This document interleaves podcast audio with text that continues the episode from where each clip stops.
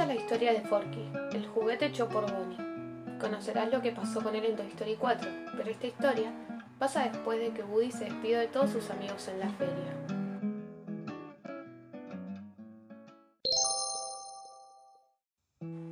Era una tarde en casa de Bonnie. Los juguetes se divertían mucho, pero hubo uno que no. Ese momento, ese día, no se sentía bien. Sentía nostalgia. Nostalgia porque en su interior extrañaba a un amigo.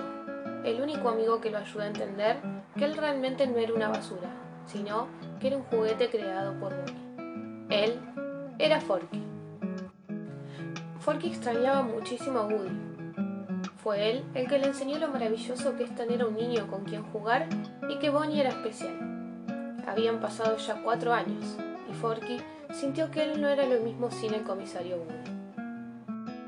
Forky le comentó a Buzz si podrían volver a ver a Woody. Buzz le contestó, ya no volveremos a ver a Woody. Ahora tiene una familia y nosotros también. Vos, yo extraño a Woody. ¿Tú no lo extrañas vos? Sí, Forky, pero nosotros no pertenecemos al mundo exterior. Con voz triste, Forky le respondió, Está bien vos, tienes razón. Se puso triste al ver que nadie lo apoyaba.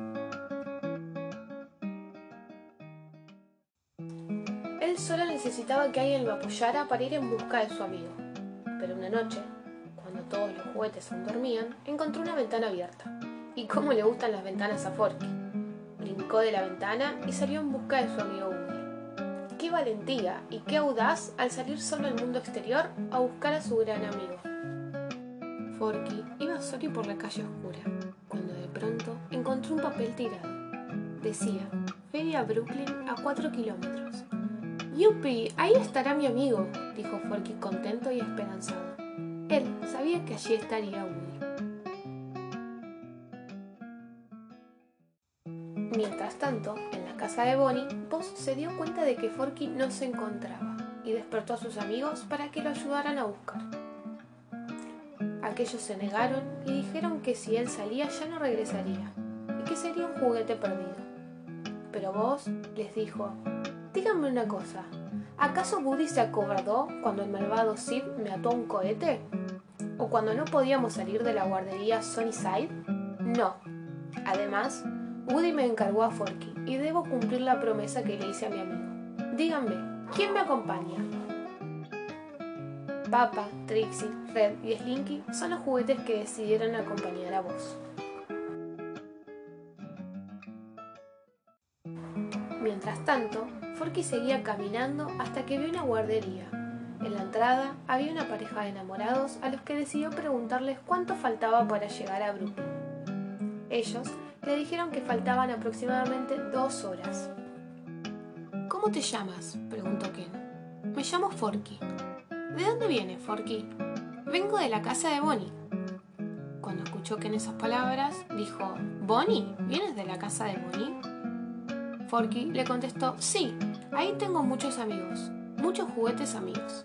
Está Woody, Buzz, Trixie, Slinky y algunos más. ¿Y qué haces acá? ¿Acaso estás perdido? No, me dirijo a Brooklyn a buscar a mi amigo Woody. ¿Woody? ¿Se perdió Woody? No, ya no está con nosotros porque Bonnie ya no jugaba con él. Pensó que era momento de estar fuera, sin nosotros, pero por eso voy a la feria a buscarlo. Mi amigo, el comisario. Vaya, Quinn respondió. Te ayudaré a buscar a tu amigo Woody. Pero, ¿y para qué lo buscas si él decidió ya no seguir con ustedes? Lo extraño mucho, me hace mucho falta. Él me enseñó lo que es realmente ser un juguete amado y querido por un dueño cuando yo realmente pensaba que era una basura. Me sentí una basura porque es de ahí de donde vengo. Pero Bonnie me dio ese amor, ese cariño. Me creó como un juguete y Woody me decía que yo no era una basura, que era un juguete. Lo extraño mucho. Quisiera encontrarlo. Vaya, Forky, yo te voy a ayudar a buscar. ¡Vamos! Ahí hay un carro de Pizza Planeta. Ese se dirige hacia Brooklyn a entregar pizzas. Vamos a subirnos para llegar más pronto, dijo Forky entusiasmado. Volvió tu historia, enano, pero vas a tener que esperar las próximas partes. Esta fue la primera. Te mando un abrazo.